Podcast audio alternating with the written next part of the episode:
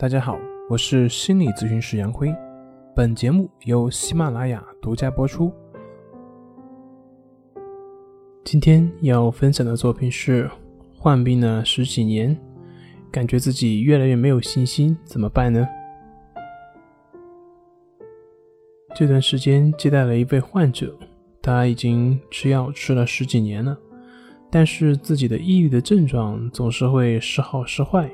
然后经常会有反复，他为此感到非常的绝望，对未来甚至都不抱有什么希望了。相信会有许多患病几年甚至几十年的患者都会有过类似的这样一种体验。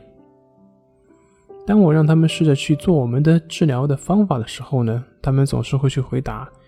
已经没有信心了，感觉自己已经做不下去了。那么我今天所要讲的就是，很多人呢把做事情的信心看得过于重要了，好像必须得有信心，这个事情才能开始去做。其实这就是一种错误的一个认识，因为我们看，比如说刚学会说话的小朋友，刚学会走路的小朋友，他们是先有了信心，然后再去学走路、学说话的吗？并不是的。对于他们而言，根本就没有所谓的信心与否，他们只是在不断的尝试中，慢慢的就学会了，慢慢的也就拥有了信心。当然，这期间他们也会有摔跤啊，也会有疼痛，但是呢，正是因为这些困难，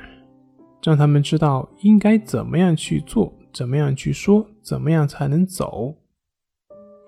所以，信心是从哪里来的呢？它是在现实生活中慢慢培养出来的，信心从来不是凭空出现的，它能够凭空出现，它也就能够凭空消失。所以，